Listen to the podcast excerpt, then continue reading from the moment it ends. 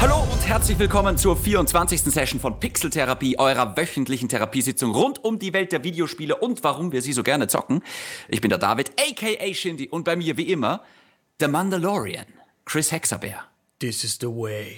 Ja, nicht schlecht. Ist nicht schlecht. Mir ist, mir ist jetzt nichts eingefallen, weil ich habe gerade irgendwie kein großartiges aktuelles Spiel, was ich zock. Und das Einzige, was mir jetzt eingefallen ist, der Mandalorian. Schaust du auch Mandalorian? Ja, ja, natürlich habe ich das geschaut. Ah ja, genau, wir haben eh schon darüber geredet. Wollen wir ja, großartig. drüber reden? Über den Ja, gerne, na Auch wenn es kein Videospiel ist. Macht, ja, gerne. Aber reden wir jetzt spoilertechnisch drüber oder nicht? Du, ich das ist die kenn, Frage. Äh, nein, würde ich äh, spoilerfrei halten. Spoilerfrei. Spoilerfrei, okay. Aber wusstest du, dass es schon mal ein Mandalorian-Spiel gab, das gecancelt wurde? Du als Star Wars-Fan Uh. müsstest das eigentlich noch kennen. Nein. Star Wars 1313. Oh, ja, gut. Klingelt da was? Ja, da klingelt viel bei mir, aber ich habe nicht gewusst, dass das ein Mandalorian-Spiel war. Es war so angelegt. Also Hm. auch The Mandalorian als Show wirkt und funktioniert ja auch mehr als Videospiel. Und irgendein Developer, der an Star Wars 1313 gearbeitet hat, hat sich äh, vor ein paar Tagen über Twitter gemeldet und als so ein Aufruf kam, dass doch ein Mandalorian-Spiel entstehen sollte, meinte der so, ja, wir haben es probiert, es wurde gecancelt. Ja, Das ist ja, aber schon, es war das, damals gab es diese beeindruckende, geile Grafikdemo oder Level, äh, diese ja, Demo, ja, ja. die gezeigt es sah, wurde. Es sah, sah, es Gott, sah sah sehr Uncharted-mäßig aus. Ja, Ähm, genau.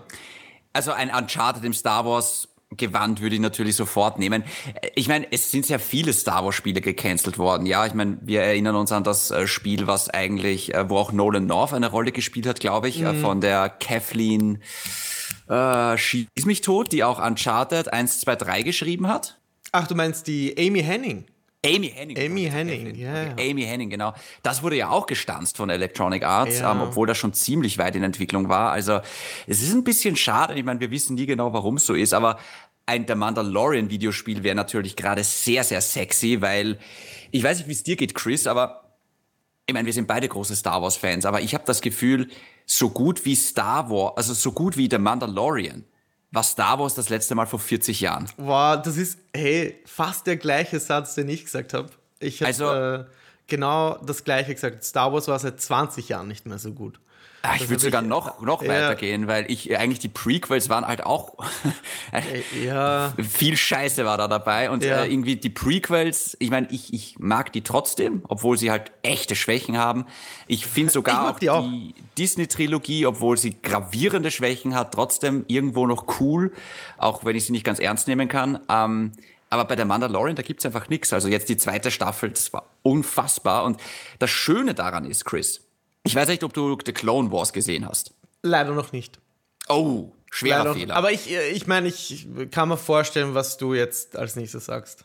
Weil The Clone Wars wurde zum Beispiel gemacht von einem gewissen Herrn Dave Filoni, der hat Ja. da zumindest viel mitgearbeitet und Ja. der ist jetzt auch federführend bei der Mandalorian, Ja. gemeinsam mit äh, John Favreau. Und du merkst einfach, das sind Leute, die wissen, was die Fans wollen und sie Das geben es den Fans. Die krassesten Star Wars-Nerds. Wenn Ja. es da irgendwie eine Referenz im Hintergrund einer Szene gibt, die man einbauen kann, dann bitte lasst das einfach machen.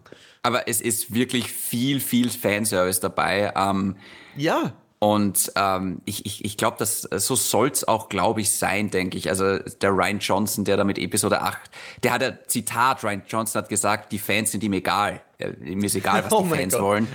Ich meine, okay, so kann man es auch anlegen. Ich, Ja. äh, Steve Jobs hat auch immer gesagt, die Fans sind ihm egal, die Leute wissen nicht, was sie wollen. Okay, so kann man es auch machen, aber ich weiß nicht, ob das halt auf Star Wars zutrifft. Aber der Clone Wars würde ich wirklich sehr empfehlen, weil der Clone Wars Oh, jetzt, jetzt war ich ein bisschen unfair mit, äh, mit den letzten 40 Wa- Jahren, weil der Clone Wars war auch sehr, sehr gut. ja. Aber Also es, ist auch Anim also es ist auch ein, ein Animationswerk.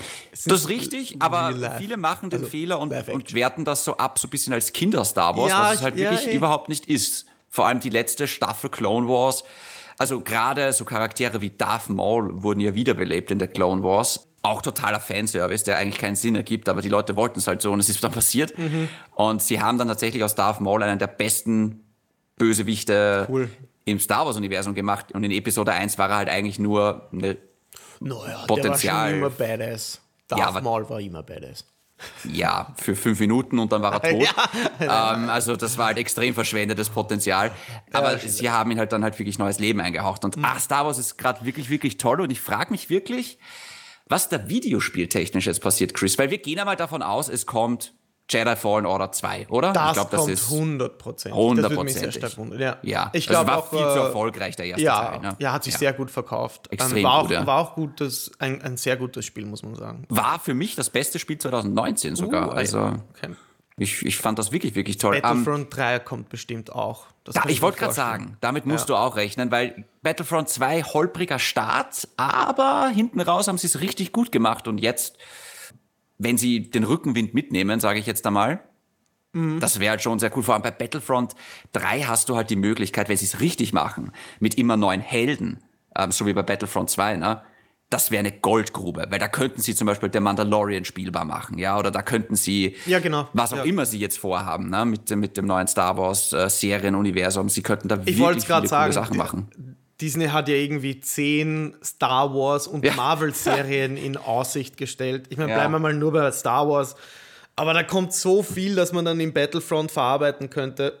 Und ganz ehrlich, die haben ja auch schon mit dem zweiten Teil einen der schlechtesten äh, Launches der letzten Jahre hingelegt und haben selbst das wieder hingebogen, sodass die Community mit dem Spiel zufrieden Ja. war. Also, wenn sie sich diesmal hinsetzen, eine Und das gute- gleich was- richtig machen, Ja, ne? gleich richtig machen und im Hintergrund diese ganzen Star Wars Stories kommen, die sie in das Spiel einfließen lassen können. Ah, das wäre wunderbar. Und da kommt Ja. auch wirklich viel. Und das Ja. Gute an dieser Star Wars Offensive ist, dass sie jetzt endlich erkannt haben, dass ähm, Langzeitformate einfach viel besser für Worldbuilding, für Storytelling und einfach die Leute länger an der Stange hält.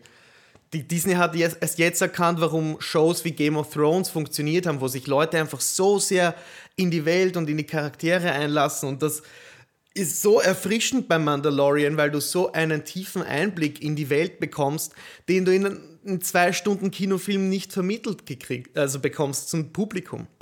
Und du kannst dir die Zeit nehmen und es ist fantastisch. Auch als nicht so großer Star Wars-Fan ähm, ist, ist es einer der besten Shows ever vielleicht, ganz ehrlich. Auch Ich weiß halt nicht so, ich ich finde, man muss schon Star Wars-Fan sein, weil es ist halt dann doch sehr viel Action drin und sehr viele Anspielungen, was super ist. Aber man darf sich jetzt von The Mandalorian jetzt nicht tiefgreifende Dialoge oder Politik oder Intrigen oder irgendwie sonst was erwarten, was halt jetzt zum Beispiel Game of Thrones zu so einer tollen Serie macht, weil zum Beispiel bei Game of Thrones, finde ich, sind die Schlachten und die Kämpfe nicht das Highlight, sondern es ist tatsächlich eher das Gesamtwerk und die Leute und die Figuren. Bei Mandalorian ist eher umgekehrt. Da ist die Action für mich das Highlight und die Gespräche sind halt teilweise und die Charaktere sind so, ja, okay, könntest jetzt bitte ballern. Also, es, es ist nicht furchtbar, aber es ist jetzt, es ist jetzt keine Dialog- und Figurengetriebene Serie, meiner Meinung nach, weil da bleiben die mir noch ein bisschen zu blass, die Figuren. Das stimmt. Das kann ich nachvollziehen. Ich meine, die tragen auch alle einen Helm und es ist immer schwer abzulesen, Ja. wie sie sich einfühlen. Also wie Und sie sich haben einfach zu wenig fühlen. Dialog und äh, die Folgen Ja. sind auch zu kurz. Bei Game of Thrones war ja, die waren ja knapp eine Stunde. Bei Mandalorian sind sie oft nur eine halbe Stunde. Manchmal so 40 Mhm. Minuten, 45 Minuten. Also ja, aber ich meine, es, es ist eine super Serie, da brauchen wir gar nicht reden. Und weißt du, was mein Traum wäre, Chris? Bitte. Stell dir ein Spiel vor wie No Man's Sky, Ja. Beziehungsweise wie ja, es- eine Mischung aus No Man's Sky und Skyrim im Star Wars Universum. Quasi du wirst da reingeworfen und kannst selber sagen, okay, ich bin ein Schmuggler, ich bin ein Kopfgeldjäger, ich bin ein Jedi, ich bin ein Sith, ich bin ein imperialer Pilot. Weißt du, einfach du kannst dir komplett deinen Weg aussuchen und kannst die Galaxie frei befliegen und irgendwie kannst handeln oder Pirat sein oder für die Republik arbeiten oder weißt du, so, so ein Bau, so ein Sandbox Star Wars Galaxiespiel. Ja. Ja, ja. Das, das ist der feuchte Traum eines jeden Sci-Fi-Nerds, den du gerade beschrieben Wäre hast. halt wirklich super, wenn du halt wirklich sagen könnt, okay, ich bin der Mandalorian oder nein, ich Ja. bin wie Han Solo oder ich bin wie Luke Skywalker und das wäre halt wirklich, wirklich cool und ähm, ich, ich pack es nicht, dass das, dass man sich da nicht drüber traut. Boah, es ist auch noch zu ambitioniert. Das klingt wie Cyberpunk 577. Ja, aber ist es so ambitioniert? Weil es gibt andere Spiele, die das auch machen, nur ohne der Star Wars-Lizenz. Boah. Ich glaube, ja, sicher machen das andere Spiele auch, aber bei Star Wars erwartet man halt eine gewisse Qualität, würde ich sagen. Stimmt auch ja. seitens halt der, der ganzen Stories. Also muss ja alles irrsinnig genau mit Disney abgestimmt werden und mit LucasArts, glaube ich. Die sind da auch noch federführend dabei. Und ich, es soll ja ein Krampf sein, diese Star Wars-Spiele zu spielen, äh, Mhm. zu, zu machen. Nicht zu spielen sind sie auch manchmal ein Krampf, aber hauptsächlich ähm, die Devs haben, glaube ich, nicht so eine gute Zeit dabei, wie man sich das vielleicht vorstellt. Ich meine, was wir definitiv wissen, ist das nächste Star Wars-Spiel. Das kommt, glaube ich, sogar schon in ein, zwei Monaten raus, nämlich äh, Lego Star Wars, das Skywalker-Saga. Ähm, wird auch immer gern übergangen, aber ich bin ja Lego-Fan und ich bin Star Wars-Fan und ich, was man bis jetzt gesehen hat, schaut das auch sehr, sehr cool und sehr, sehr spaßig aus. Also das ist vielleicht auch was, was, was Nettes. Jetzt sicher nicht, was die Star Wars-Welt aus den Angeln heben wird, aber ach so, und was sie auch gesagt haben, ähm, ich glaube, von der Old Republic gibt's bald eine Wiedergeburt, weil die nächste Trilogie soll ja auch quasi gehen Richtung Old Republic, also die nächste Filmtrilogie. Okay. Und da gab's schon länger jetzt Gerüchte, dass BioWare und Electronic Arts Knights of the Old Republic nochmal machen. ich weiß jetzt nicht genau, ob es ein. Remake oder Remaster vom ersten Teil ist oder ob es was komplett eigenes ist. Es ist tatsächlich, jetzt wo du gerade sagst, es ist wirklich schwieriger jetzt geworden, Star Wars Spiele zu machen, weil früher gab's ja diese Star Wars Legends. Da konnte ja quasi, da konnte man viele Geschichten erzählen, da war es jetzt nicht so ernst, die abzustimmen. Wir erinnern uns an Force Unleashed das ist jetzt alles nicht mehr Kanon natürlich, ja, also das, das, das, das gibt's jetzt nicht mehr. Aber früher war es, glaube ich, in diesem Star Wars Legends Universum leichter. Es gab ja auch mal dieses Kopfgeldjägerspiel, das Bounty Hunter. Weiß nicht, ob du dich auf das auf der PlayStation 2 erinnerst, wo du Django Fett gespielt hast. Boah, Auch ein sehr, sehr cooles Spiel. Also es gab viele coole Star Wars Spiele eigentlich und dann gab's lange nur Schrott oder gar nichts. Also bisschen schade. ja. Aber ich glaube, wir haben eine große Zukunft vor uns, Star Wars mäßig. Das Ich hoffe gut. es. Ich hoffe Ja. es. Lieber Chris, ähm, Watcher Playing. Ich habe nicht viel auf meiner Liste, muss ich ganz ehrlich sagen. Ich habe bisschen Godfall gespielt, bin jetzt ungefähr bei gut, nein, bei knapp, knapp 30 Stunden, so 28 Stunden möchte ich sagen. Ähm, bin jetzt Maximallevel und jetzt geht quasi das Grinden los. Und was soll ich sagen? Mir macht's halt leider immer noch Spaß. Also ähm, so so bisschen habe ich gespielt. Wie gesagt, das ist gerade so Podcast reinhauen, bisschen durchgrinden, Ah, Kampfsystem schön. genießen und danke, danke. Ja, die Weihnachtsfeiertage genießen. Und was ich jetzt auch gespielt habe, und zwar deswegen habe ich auch zu Beginn der Sendung The Mandalorian eigentlich gesagt, ist Fortnite. Boah, Und ähm, ich habe mir lange, also ich habe kurze Zeit mal Fortnite gespielt und mir macht das, oder mir hat's nicht so viel Spaß gemacht. Also ich habe es mit ein paar Freunden gespielt, das war lustig, aber dieser Bauen-Aspekt von Fortnite ist mir halt immer auf den Sack gegangen. Dabei mag ich Battle Royale total gerne. Und ich habe die ganze Zeit jetzt zugesehen, wie Fortnite jede Lizenz der Welt hatte. Auf einmal konntest du Batman sein in Fortnite. Ich habe mir gedacht, nein, noch nicht. Dann konntest du auf einmal irgendwelche Jedi-Ritter sein. Ich dachte mir, nein, immer noch nicht. Dann hatten sie auf einmal alle Avengers. Und ich habe mir gedacht, nein, immer noch nicht. Und jetzt auf einmal gibt's halt den Mandalorian-Skin in Fortnite. Ich habe mir gedacht, okay, ich glaube, jetzt ist es soweit. Und ähm, ich hatte einmal Fortnite halt wieder runtergeladen und gestern eine Runde mit ein paar Freunden zockt und es war wirklich sehr, sehr lustig. Und ähm, ich habe natürlich als der Mandalorian gespielt. natürlich. Und ähm, ja, es ist, es ist, es, ich, ich kann die Faszination verstehen. Es ist spaßig. Also ich finde es vom Gameplay her immer noch schlechter als so ziemlich jedes andere Battle Royale, weil ich lege halt sehr viel Wert aufs Ballern und weniger auf, aufs Bauen oder auf sonst irgendwie was. Aber es ist trotzdem nett. Also es macht trotzdem Spaß. Kratos ist jetzt auch dabei, habe ich gesehen. Ja, hab ich auch gesehen. Der Master Chief ist auch dabei. Aber Oh Gott. Die haben jetzt ja. wirklich alle. Die haben wirklich alle. alles. Ja, das ist unfassbar. Das ist so eine Goldgrube. Ähm, aber das war schon. Chris, hast du irgendwie mehr gezockt? Ja, einiges. Ähm, ich habe erwähnt, dass ich eigentlich äh, Assassin's Creed und Cyberpunk äh, in den Feiertagen beenden möchte. Und wie das halt so ist in den Feiertagen, wenn man sich zwei Rollenspiele vornimmt, kauft man sich ein drittes. ich habe äh, Divinity Original Sin 2 Oh no. ähm, ähm, äh, ja, im Steam Sale, im Weihnachtssale gekauft und das ist ein rundenbasiertes äh, Rollenspiel. ja, ja. So eh wie Kotor, nur ich wollte oder das Ziel war, das Ganze ähm, mit einem Freund im Koop durchzuzocken. Das funktioniert auch gut, es macht irrsinnig Spaß. Es war nur anfangs sehr mühsam, mal reinzufinden. Es ist, es geht mehr in die Richtung Dungeons and Dragons und äh, das war auch so das Ziel. Wir wollen Baldur's Gate 3 eigentlich irgendwann in Angriff nehmen, das gerade im Early Access ist und Divinity Original Sin 2 ist ähm, vom gleichen Entwickler einfach das, das, das Projekt davor sozusagen. Und ja, ähm, ja wurde 2017 ähm, mit, Lorbe äh, mit Lorbeeren zugeschüttet als bestes RPG des Jahres. Muss man auch echt sagen, das ist ein unglaublich komplexes, anspruchsvolles, schönes, gut geschriebenes, gut durchdachtes ähm, Rollenspiel, das äh, in den richtigen Momenten mit den richtigen Leuten extrem viel Spaß macht. Also schon alleine wegen dem Koop-Aspekt und man kann bis zu, ich bin mir nicht die drei oder vier Leute, vielleicht sogar vier, weil vier Leute kann man in der Gruppe haben. Also jederzeit, auch wenn man Singleplayer spielt, kann man ja, fast jede Person irgendwie dazu bekehren, sich einem anzuschließen und dann halt die, eine gute Mischung aus, aus Magiern, aus Nahkämpfern, aus aus Untoten, aus, aus äh, es gibt e-, Echsenrassen in der Welt und das äh, spielt dann zusammen, wie die Charaktere mit dir interagieren, wie die Welt äh, auf dich reagiert, wo du hin kannst, welche Geheimnisse du entdecken kannst. Und diese mhm. ganzen Kombinationen mit, mit gepaart den, den übermäßigen Dialog Trees, also du kannst wirklich ähm, mit gewissen Charakteren endlose Gespräche für nicht natürlich endlos, aber die, die Dialogoptionen erscheinen einfach endlos und die sind halt auch nach Klasse und nach Rasse sortiert. Und ähm, es ist unglaublich, wie komplex das ist und es macht unfassbar viel Spaß, ähm, weil wir uns schon lange vorgenommen haben, mal Dungeons and Dragons auszuprobieren, also langsam da reinzufinden, um mal wirklich so einen Abend lang mit einem Game Master, der uns quasi durch eine Kampagne leitet, äh, sowas zu spielen.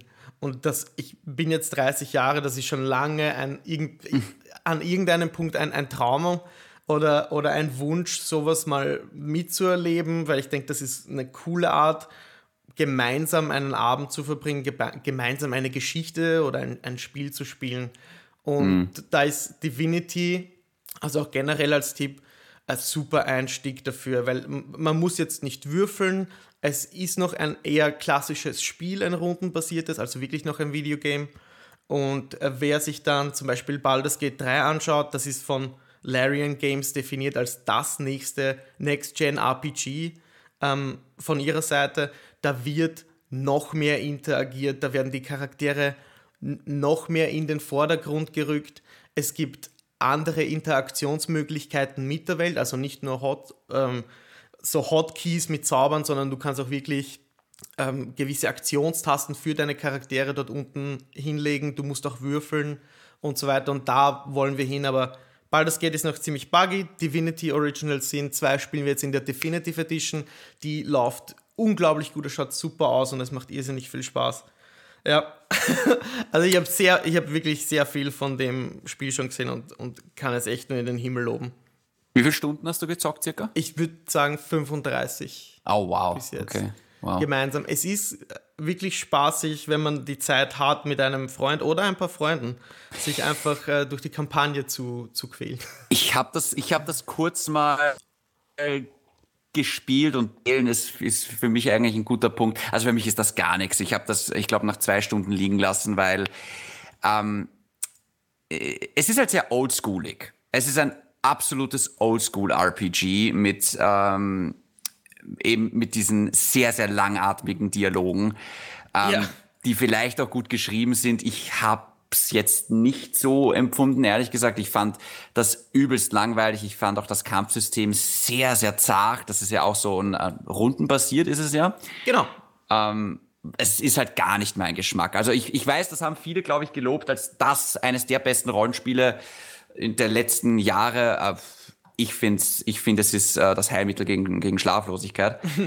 ähm, oh aber das, so sind halt Geschmäcker verschieden. Du bist mehr so der Diablo-Typ, ne? Du brauchst Echtzeit-Action. Ja, definitiv. Ja. Also, äh, wobei, ich muss dazu sagen, wenn es gut präsentiert ist, ich bin ja zum Beispiel ein riesengroßer, ah, wie heißt das jetzt so schnell?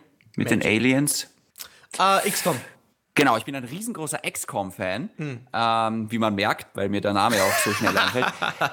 Aber XCOM 2 ist eins, oh Gott, ich weiß nicht, wie viele Stunden ich in XCOM 2 und das Addon gesteckt habe. XCOM 3 wäre der Wahnsinn für mich, das wäre so fucking cool.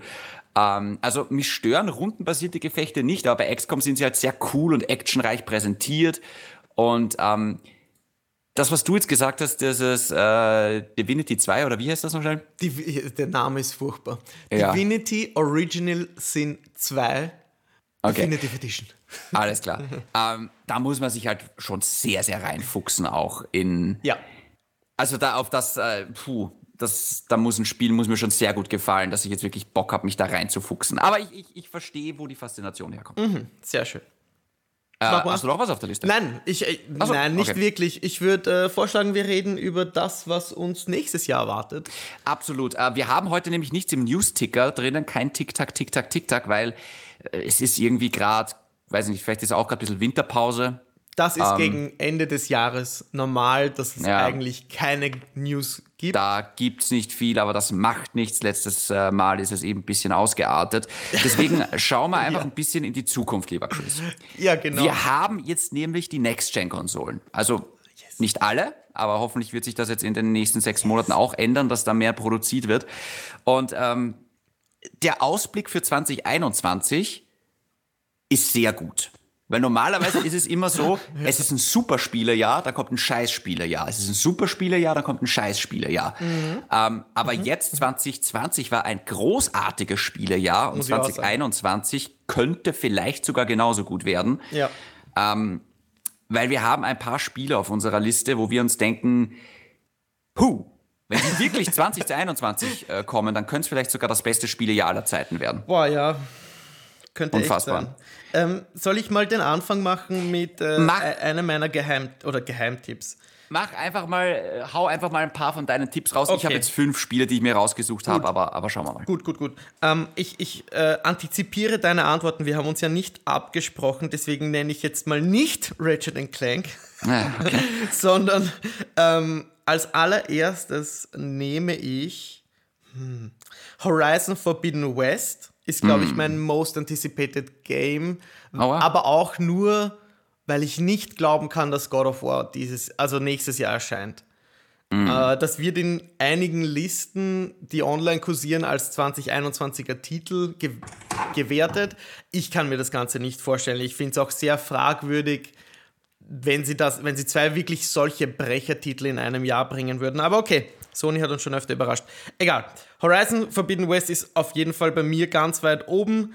Das kommt laut Developer Guerrilla Games noch fix 2021. Also sie zielen darauf ab. Ähm, ich bin gespannt, wie die Geschichte weitergeht, weil die mich sehr, sehr, sehr gefesselt hat. Ich finde, der, der, der Combat, also das Combat-System ist äh, überragend in, in Horizon. Ich mag die Aloys-Protagonistin sehr. Das ist eine, boah, wahrscheinlich meiner liebsten Protagonistinnen überhaupt in, im Videospielsektor. Mhm. Und äh, die Welt soll größer werden, das habe ich mir in einem Interview noch aufgeschnappt. Ähm, man soll, ich würde mir halt wirklich für das Sequel wünschen, dass man mehr so die Völker kennenlernt, dass man wirklich, ähm, ja, eher auch so in Rollenspielrichtung mehr Dialoge führen kann, vielleicht auch und mehr äh, ja, die, die menschliche Seite der mechanischen Apokalypse beleuchtet, weil die ist mir immer zu kurz gekommen. Es geht immer nur um die Maschinen und den bösen Algorithmus und so weiter. Und da würde ich mir einfach mehr wünschen, dass vor allem auch, wenn man über menschliche Gegner äh, dann, dann drüber fahren kann, sozusagen, weil die einfach, da gab es Missionen, wo du nur menschliche Lager ausräumst und das war ein, äh, ich weiß ich nicht, wie Fische in einem Fass abschießen, sagt man das nicht so? like äh, shooting fish in a barrel. Aber ähm, es ist. Also ich habe das gerade gar nicht auf dem Radar, das Spiel, muss ich ganz ehrlich sagen. Ähm, ich freue mich drauf. Ich glaube, es wird wahrscheinlich Ende nächsten Jahres kommen, würde ich mal behaupten. Ja. Äh, ich könnte mir vorstellen, dass das das Na, große Weihnachtsgeschäft Kracher wird. Ja, Deswegen um, kann ich auch nicht glauben, dass, dass God of War 2021 rauskommt. Ich könnte mir auch vorstellen, dass sie das auf April oder März 2022 verschieben. Ja. Ähm, ich, ich, es, es kommt darauf an, was das nächste God of War wird. Wenn es jetzt wirklich der nächste große Teil wird, ähm, ich mein, dann kann ich es mir schwer vorstellen. Wenn es jetzt so eine Spider-Man Miles Morales Geschichte wird, kann ich es mir schon vorstellen. Es kommt halt jetzt wirklich drauf an, was sie damit vorhaben. Wir wissen ja gar nichts darüber.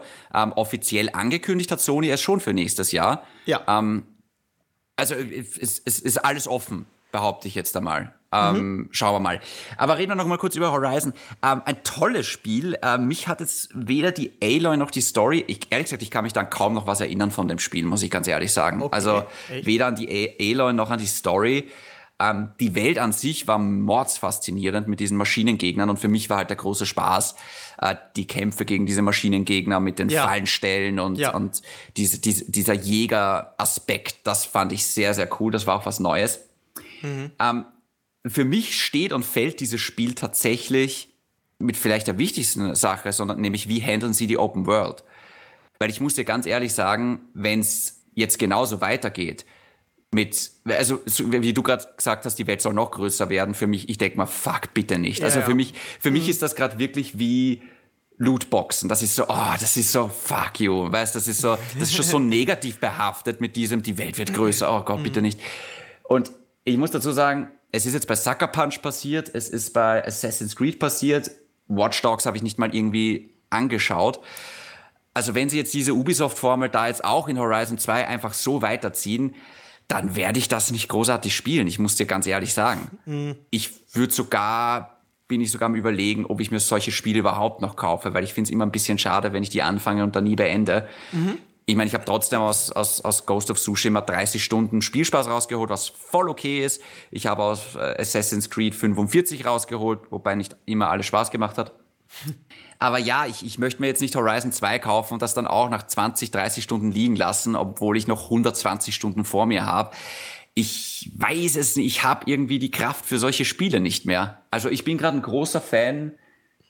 Ich finde, Demon Souls hat so schön gezeigt, wie du einfach in runden 20 Stunden eine super Erfahrung hast mhm. und danach total befriedigt bist. und ähm. Deswegen bin ich jetzt auch gerade, ja, weiß ich nicht, Cyberpunk ich bin fast froh, dass viele sagen, hey, bei Cyberpunk kannst du noch 20, 30 Stunden durch sein, wenn du willst, dass ich mir denke, oh Gott sei Dank, ja. ja, das ähm, stimmt, das kannst du. Und Aber dass alles andere optional ist. Weil beim Anschauen der Karte kriegst du trotzdem einen Herzinfarkt. ja, ich, ich weiß gerade nicht, ob ich noch Bock habe auf diesen Herzinfarkt. Es ist so, ja. es ist, also da muss mich ein Spiel schon sehr, sehr fesseln, dass ich ja. dann wirklich so lange spiele. Und ich habe gerade ein bisschen Angst, ob Horizon das schafft. Ja, wie wäre das, wenn Horizon einen Koop-Modus bietet für die Kampagne? Der wird gemunkelt, der ist nicht offiziell bestätigt, aber das könnte zwar ein Mittel sein für, wie sagt man, für so Langzeit-Demotivierte, die sich dann einfach einen Freund dazu holen und die Kampagne so beenden. Ja, es kommt darauf an, wie das, dann, wie das dann scaled. Weißt du, geht das dann auch, wenn der andere irgendwie ein anderes Level hat oder wie Spielt ich, der andere dann auch die Aloy? Wie funktioniert das mit der Story? Na, ich eh, verstehe dich. Genau, genau so ich bin, also, Da bin ich sehr gespannt. Ich bin mir nicht sicher, ob es das braucht, ehrlich gesagt, einen Coop-Modus. Ich traue aber Guerilla Games zu, hm. dass sie vielleicht auch an der Ubisoft-Formel weiter drehen und es vielleicht zur neuen Sony-Formel umwandeln und zeigen, hey, so funktioniert's auch. Das wäre toll. Hm, das wäre schön, ja. ich bin mittlerweile jedenfalls der Meinung, weniger ist mehr, auch bei Open-World-Spielen. Ja, ja, unterschreibe ja. ich. Ja. Chris, was, hast du noch auf? Oh, ich wollte gerade dich halt fragen. Du bist ja dran. Ähm, ja, was ich habe nicht zu viel auf meiner Liste. Ähm, ach komm, ich, ich, ich starte mit, mit, mit, einem Banger. Hogwarts Legacy. Ah, okay. Wusste ich, dass der auch auf deiner Liste ist. Falls ja, es denn wirklich kommt, wäre das natürlich großartig. Also es ist lange her, dass wir ein Harry Potter Spiel hatten und es ist noch länger her, dass wir ein gutes Harry Potter Spiel hatten. Ähm, äh, Mords viel Potenzial in der Welt und in dem Trailer. Potenzial. Also ich glaube, das, das ist ein Traum. Das ist quasi der Traum, den ja. wir vorher mit Star Wars beschrieben haben, ja. nur im Harry Potter-Universum. Und jetzt genau. wird's wahr, dass du halt Hogwarts und die Umgebung drumherum als Open World hast. Natürlich unfassbar viel Potenzial, diese Welt zu erweitern mit vielen anderen Schauplätzen. Ich denke da jetzt gerade an den Season Pass oder an, an, an Langzeitmotivation. Also ich denke schon, dass dieses Spiel auch eine Plattform sein soll, wo die Spieler länger drin sind. Ich frage mich jetzt gerade, wie sie das mit der Schule machen, weil Schule macht keinen Spaß. Ähm, warum soll ich dann, also muss ich dann wirklich lernen für Zaubertränke und für Verwandlung und muss ich dann Prüfungen schreiben? also wie das Gameplay in Hogwarts jetzt wirklich funktionieren soll, da bin ich mir noch nicht ganz sicher. Mhm. Kriege ich irgendwie Nachsitzen, wenn ich nicht in, in, den Unterricht gehe oder wie funktioniert das dann? Oder?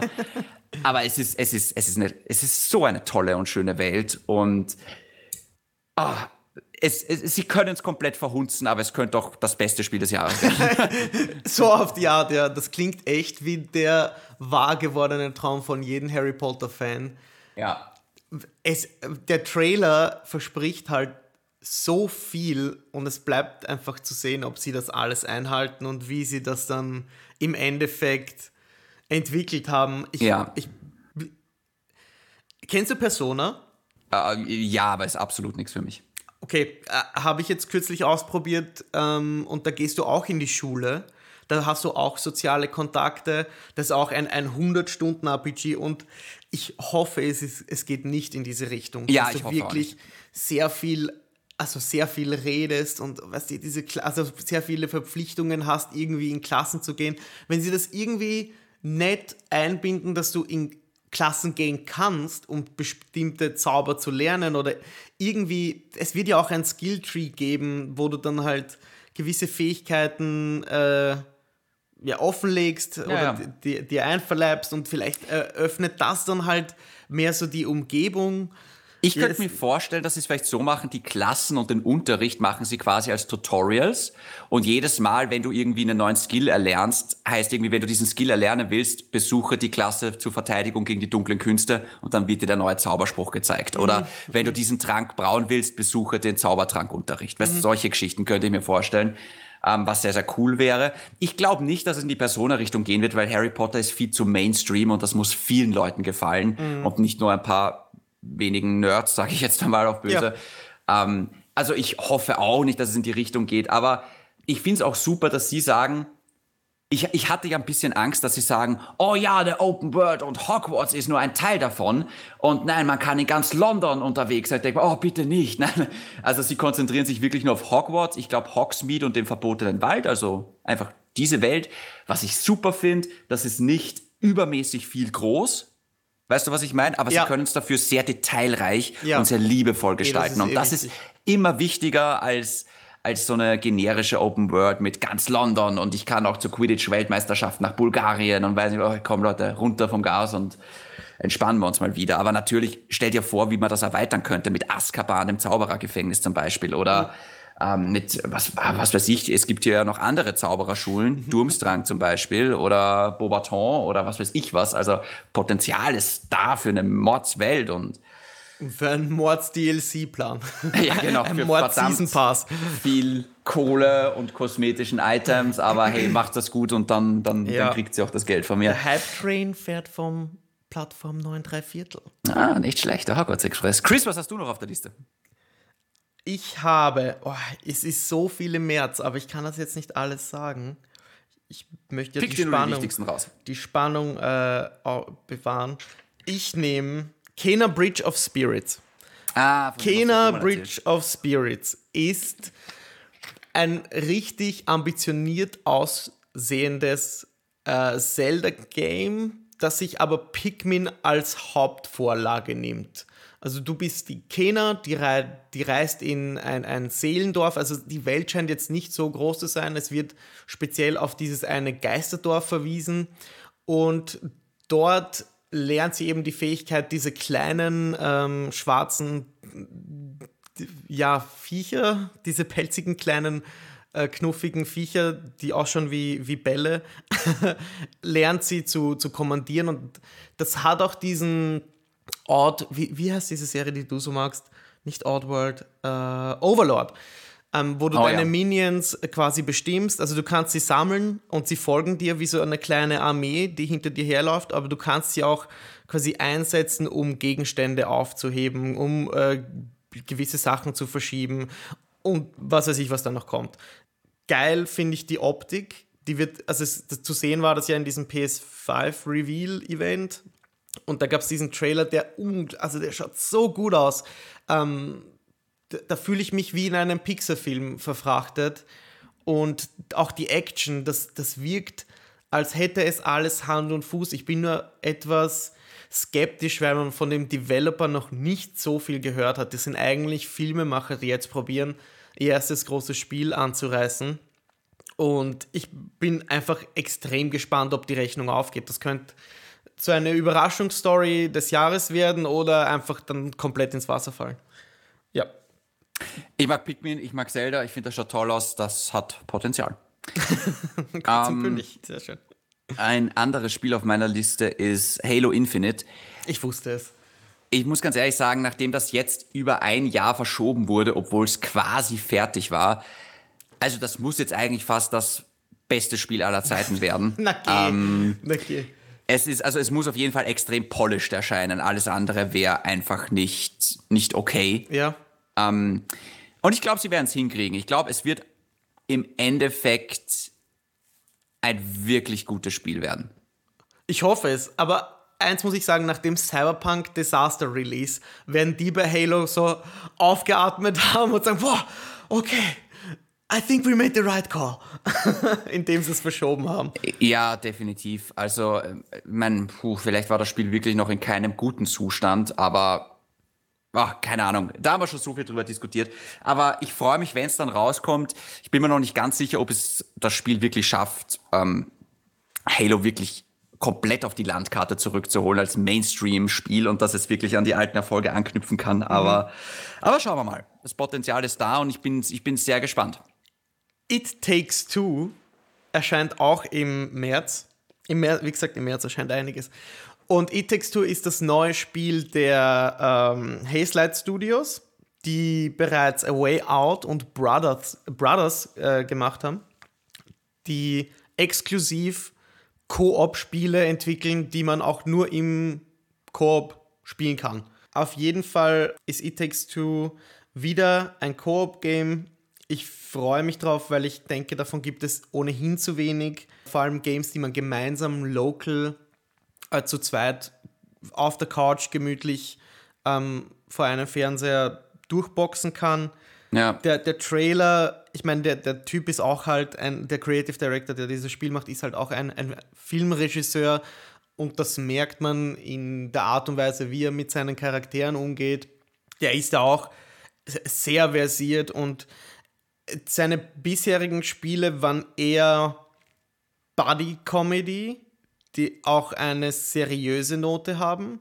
Und It Takes Two macht mal was ganz anderes und erzählt die Geschichte eines Paares, vielleicht auch eines Ehepaares, da bin ich mir gar nicht sicher, die, die auseinandergedriftet sind und wieder durch dieses Spiel zusammenfinden. Und ich finde das dann einen sehr schönen Gedanken, wenn man dann auch als Paar, ich und meine Freundin, du und deine Freundin, wenn man diese Spiele dann auch gemeinsam meistert und dadurch vielleicht halt auch äh, connecten kann miteinander.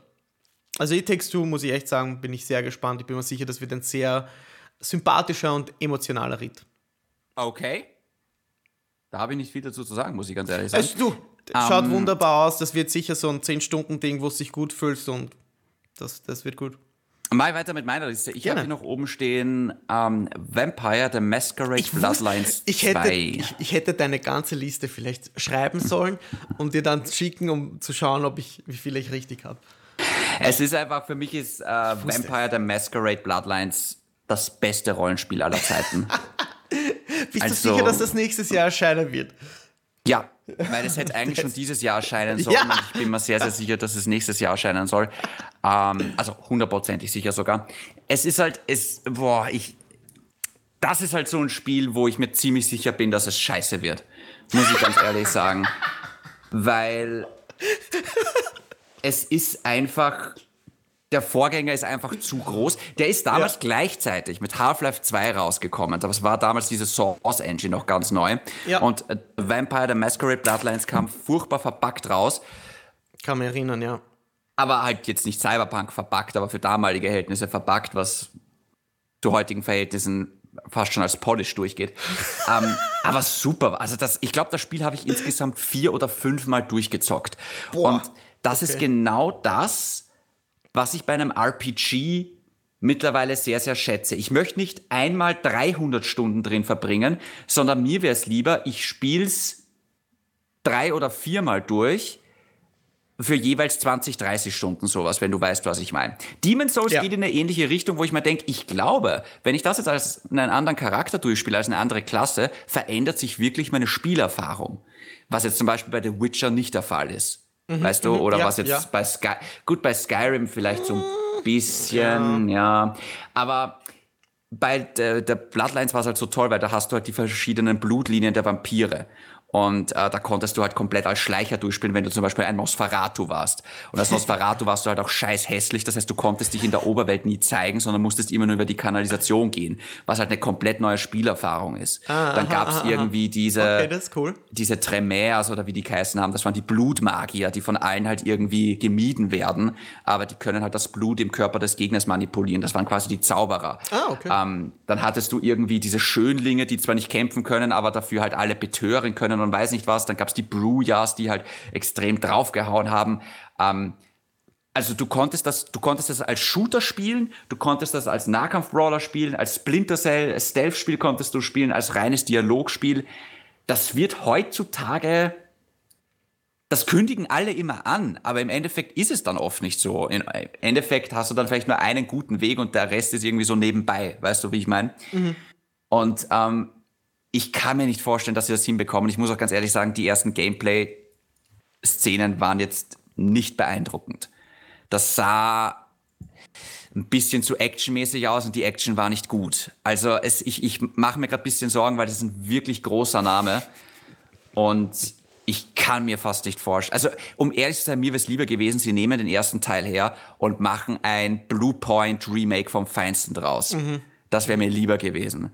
Ähm, als das, was sie, glaube ich, jetzt vorhaben. Aber es ist immer noch die Hoffnung da, Chris, dass sie das irgendwie hinbekommen. Und es muss kein perfektes Spiel sein. Wertungstechnisch, es muss nicht mal, es muss kein, es muss kein 90er-Spiel werden, es muss nicht mal ein 80er-Spiel werden. Aber wenn es so ein 75er-Spiel wäre, wo, wo ich auch viele Augen zudrücken kann, wäre schon super. Nice. Okay. Ja, gut, äh, gut. Die Hoffnung stirbt zuletzt. Ja.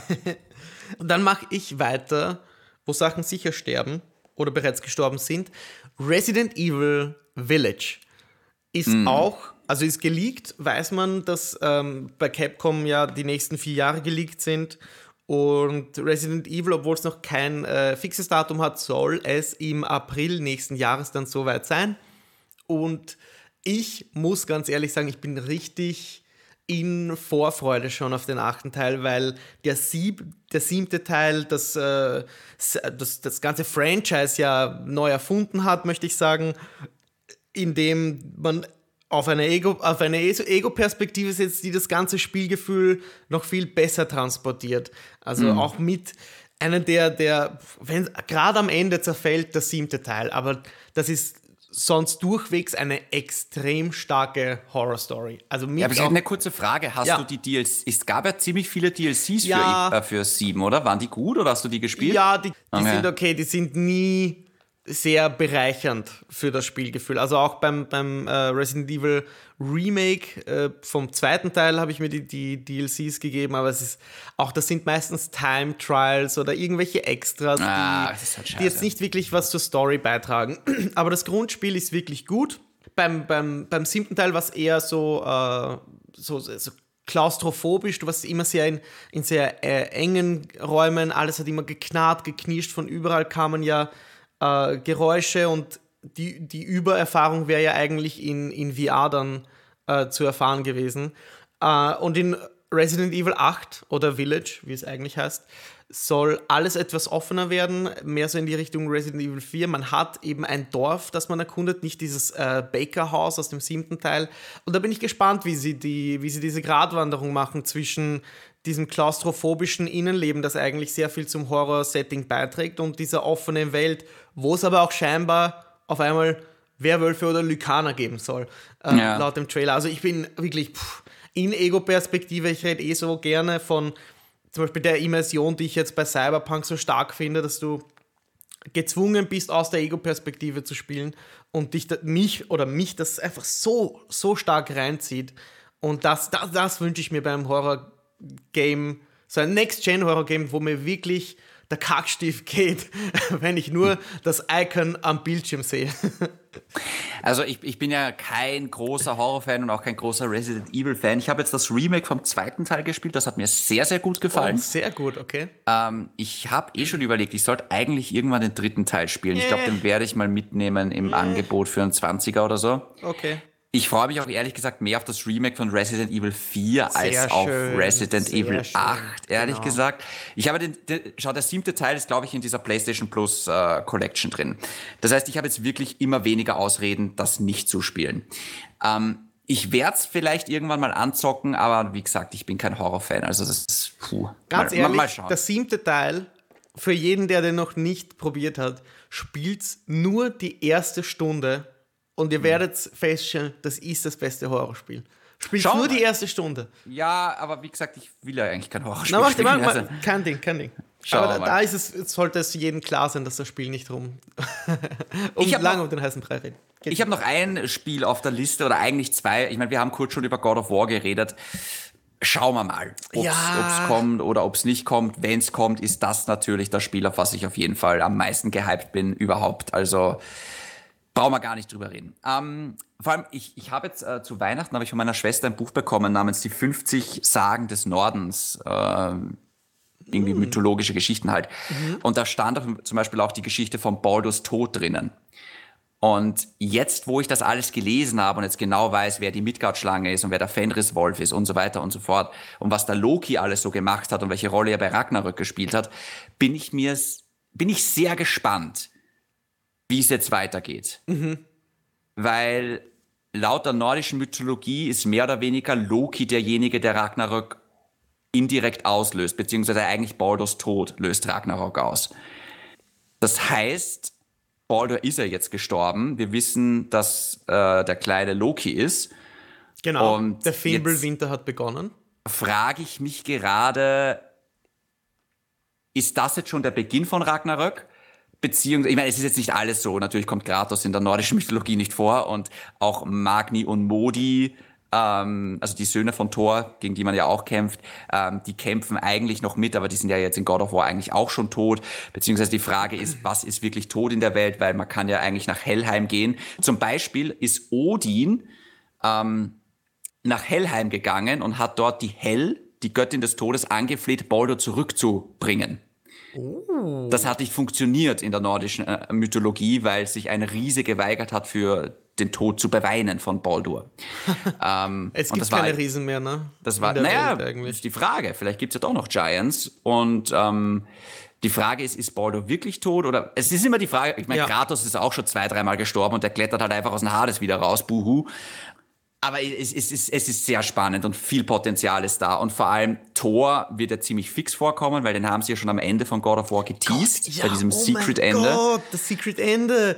Und Thor ist ja der Erzfeind der Midgard-Schlange. Und die Midgard-Schlange ist ja mehr oder weniger auf der ah, Seite ja. von Kratos und ja, von Boy. Ja. Und jetzt könnte ich mir natürlich vorstellen, dass, dass vielleicht Thor herabkommt und die, weil die Midgard-Schlange spielt in Ragnarök eine extrem wichtige Rolle in der Mythologie kämpfen Thor und die Midgard-Schlange gegeneinander und töten sich gegenseitig. Hm. Mhm. Aber natürlich musst du irgendwann den Hammer von Thor in den Händen halten als Zweitwaffe. das geht ja eigentlich gar nicht. Weiß ich nicht, ob du dann Axt und Hammer gleich hinten nachwerfen kannst. Aber das ist, das, das wäre halt cool, weil das dann vielleicht die Chaos-Klingen als Feuer, die Ast als Frog, äh, die Ast als Frostwaffe und die, den, den Hammer als oh. Donnerkeil. Also, ich kriege Gänsehaut, wenn ich nur drüber nachdenke, was ja. da noch alles möglich ist. Und wer weiß, vielleicht spielen auch ein paar Figuren aus der griechischen Mythologie. Vielleicht kommt Athen noch mal. Ähm, oder Zeus, den wir ja in Hellheim als Illusion gesehen haben. Also, oh mein Gott. Also Cory Barlog hat viel zu tun. ja, fix. Also sehr fraglich, aber es wäre echt, echt geil, wenn God of War weitergehen würde nächstes Jahr. Ja. Ähm, sind wir jetzt schon beim fünften? Dann, dann uh, hau ich jetzt noch einen raus. Hau eins raus noch. Okay, Gotham Knights.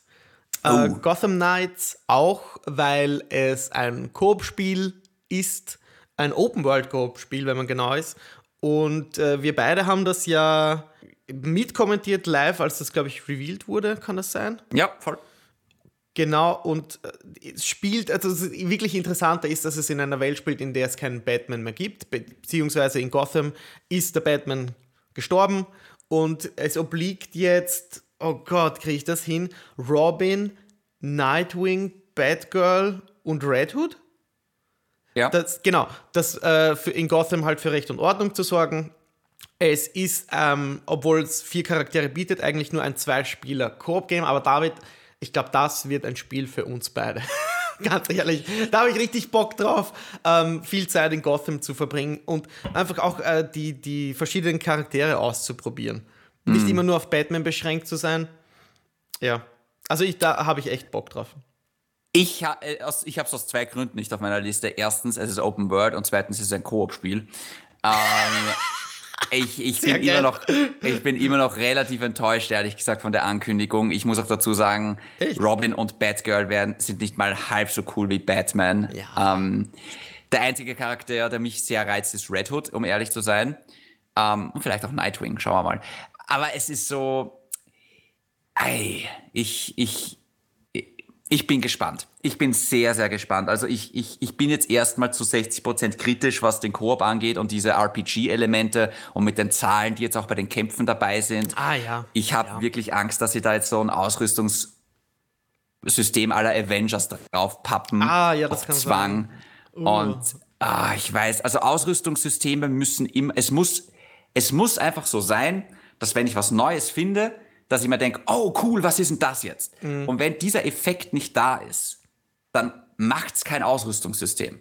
Weil bei Avengers hatte ich das kein einziges Mal, weil die Gegenstände, das ist nur Zahlen, die auf dem Papier was herumdrehen, aber wo sich das Spiel null ändert. Und ein gutes Loot-System wie bei Diablo, da ziehst du eine neue Waffe an oder ein ganz neues Set und denkst dir, holy shit, der ganze Charakter spielt sich anders, ich muss komplett neu umskillen jetzt. Ja, okay. Godfall hat es auch ziemlich gut gemacht, nicht so gut, aber zumindest, da kriegst du auch was und denkst, oh, ich glaube, jetzt mache ich ein Feuerbild deswegen. Uh, ich glaube, jetzt mache ich ein, ein, ein Frostbild. Und das ist cool. Dann macht das auch Spaß, diese Ausrüstungshatz. Aber wenn du das nicht schaffst, dann bitte, bitte nicht. Dann machst das bitte von mir aus so wie bei Assassin's Creed Valhalla. Du hast so deine Startgegenstände und die kannst du halt immer upgraden. Und vielleicht in verschiedene Richtungen upgraden von mir aus. Weißt du, was ich meine? Aber Ja, jetzt ja, bitte ja. nicht auf 1000 Items. Ich glaube, Cyberpunk hat das auch ziemlich versemmelt.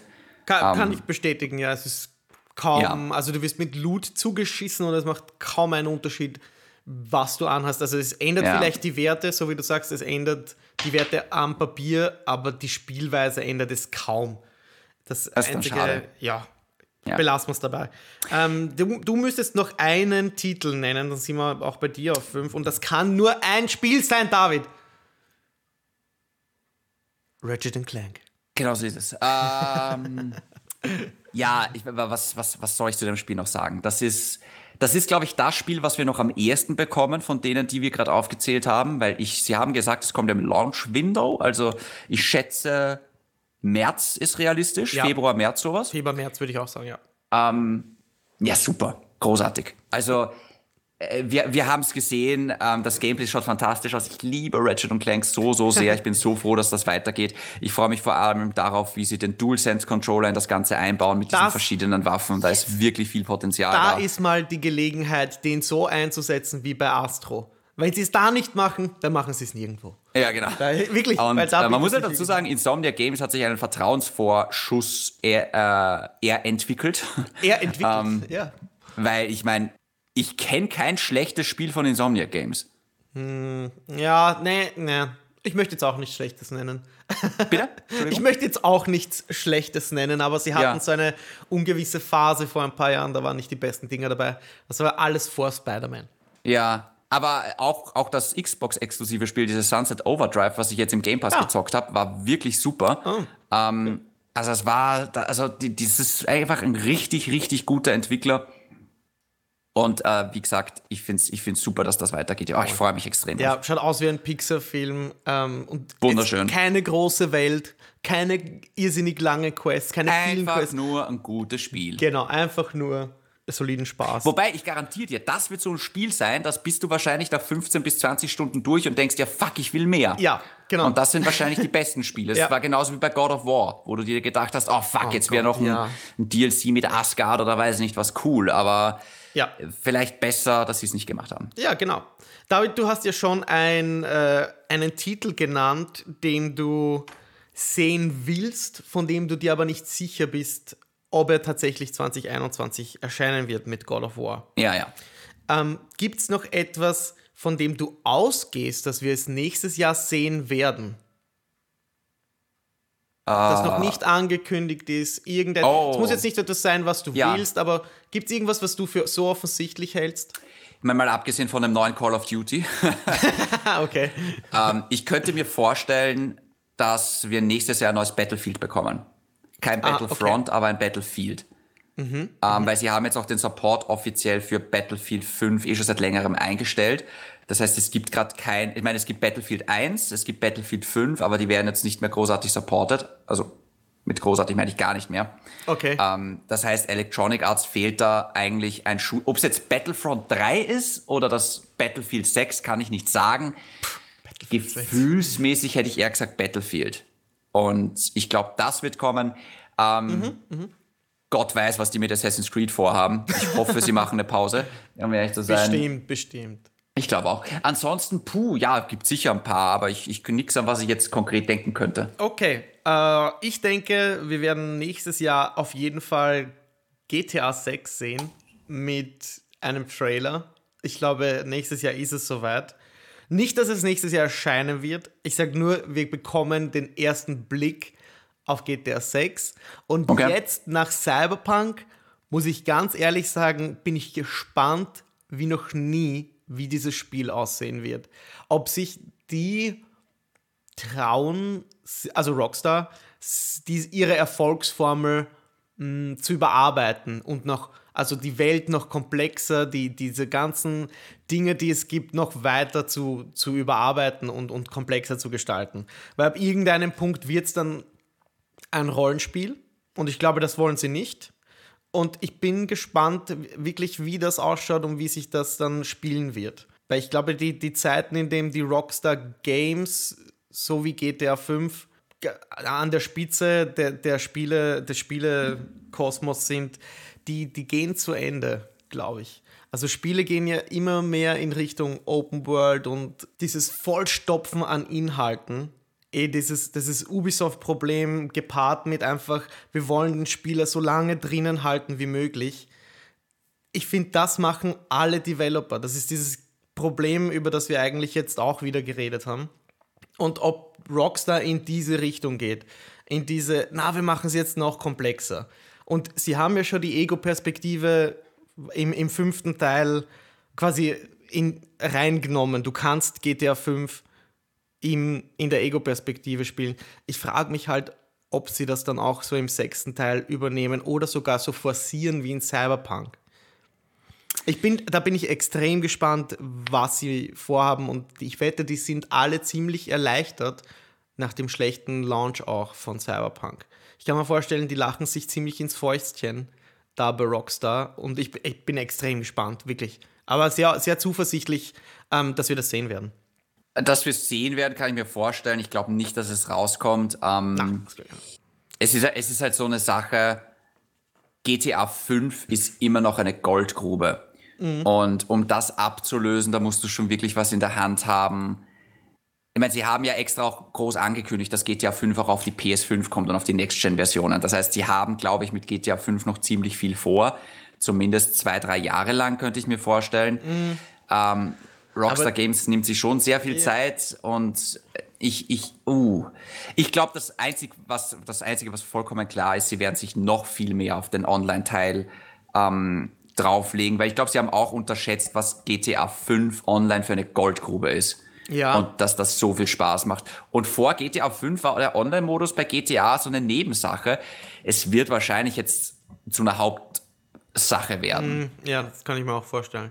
weil es einfach so fucking viel Kohle bringt. Aber Gutes Argument, das stimmt. Okay. Ich hätte noch eine Sache, die ich persönlich sehen will, die kein Release-Datum hat. Und das ist natürlich Elden Ring, das neue Projekt von From Software.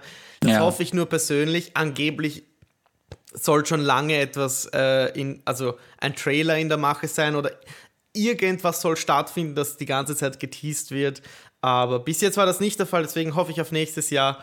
Ich, hoffe natürlich, dass das nächstes Jahr erscheinen wird, weil es, es wäre so ein Traum, endlich dieses Ding zu sehen, an dem die so lange arbeiten äh, mit dem ich hoffe, du bist dann nicht enttäuscht nach Demon's Souls, nach dem Remake. Also, Ich könnte mir vorstellen, dass sich das Spiel jetzt gerade ziemlich nach hinten verschoben hat, eben weil sie gesehen ja, haben, was Bluepoint da gemacht hat. Und ich glaube, es wurde wegen Covid nach hinten geschoben. Ich glaube, die sind, äh, da hast du schon recht, die sind so mit, äh, wie sagt man, mh, hm, die sind sicher nicht so begeistert wie wir von dem Demon Souls Remake, hm. weil ähm, ich, ich, man kann so schwer sagen, wie Elden Ring ausschaut, aber ich freue mich nicht wegen der, klar, ich glaube, optisch wird es einfach nicht mithalten können mit Demon Souls.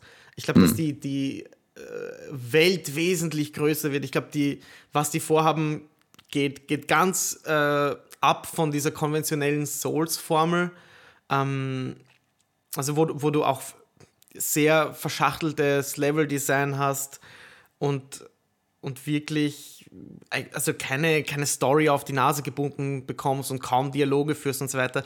Ich denke, dass das vielleicht nicht der Fall sein wird bei dem neuen Spiel. Ich denke, dass das ein ambitionierteres Projekt ist und es deswegen so lange dauert. Bin sehr gespannt auf ich jeden auch, Fall. Boah, das, die könnten echt auch wieder einen raushauen. Aber gut, das war äh, unsere Vorschau für 2021 einiges dabei, vor allem im März ähm, wird unser Portemonnaie richtig leiden. Da haben wir noch gar nicht alle Spiele erwähnt. Mhm. Aber ja, das waren mal unsere Top 10. ja. Voll. Ähm, falls ihr irgendwelche Top 10 habt oder sowas, könnt ihr uns gerne schreiben uh, auf Instagram, david.aka.shindy oder den Chris unter @hexabear. Äh, ansonsten, ich meine, wir, wir brauchen jetzt äh, gar nicht großartig. Jetzt könnte dieser lächerliche Spruch kommen, wir hören uns nächstes Jahr. Ähm, Wird auch also so sein. Übermorgen, ne? Quasi, ja. ja okay. ähm, wir, wir, machen, wir machen natürlich genauso weiter. Schauen wir mal, genau. über was wir da genau. nächste Woche berichten werden. Es, ja. wird uns, es werden uns sicher nicht die Themen ausgehen. Es wird wieder was passieren. Genau. Äh, Chris, vielen Dank für dieses Jahr und vielen Dank für Ach, diese ja, Session. genau. Das waren jetzt 24 Episoden in einem Jahr. Voll. Eigentlich ich bin sehr zufrieden mit dem Verlauf unseres gemeinsamen Podcast-Projekts. Mhm. Ich hoffe, die Leute mhm. mhm, mhm. oder die Leuten, den Leuten da draußen gefällt das auch, was wir hier machen. Äh, wir sehen es ja an den Zahlen, dass einige und etliche zuhören. Ähm, natürlich gibt es mal stärkere Folgen, mal nicht, aber wir haben kontinuierlich äh, Zuhörer und das gefällt mir, das motiviert mich und ich hoffe, David, das dich motiviert das auch. Das und ich freue mich schon, äh, das Ganze fortzusetzen nächstes Jahr mit dir. Und, und freue mich natürlich auch, wenn, wenn ihr wieder einschaltet und uns zuhört, wenn wir schwachsinnig über Spiele labern. Genau so ist es. Ähm, dann würde ich sagen, äh, bleibt gesund, das ist das Allerwichtigste und genau. wir hören uns im nächsten Jahr. Danke, ciao.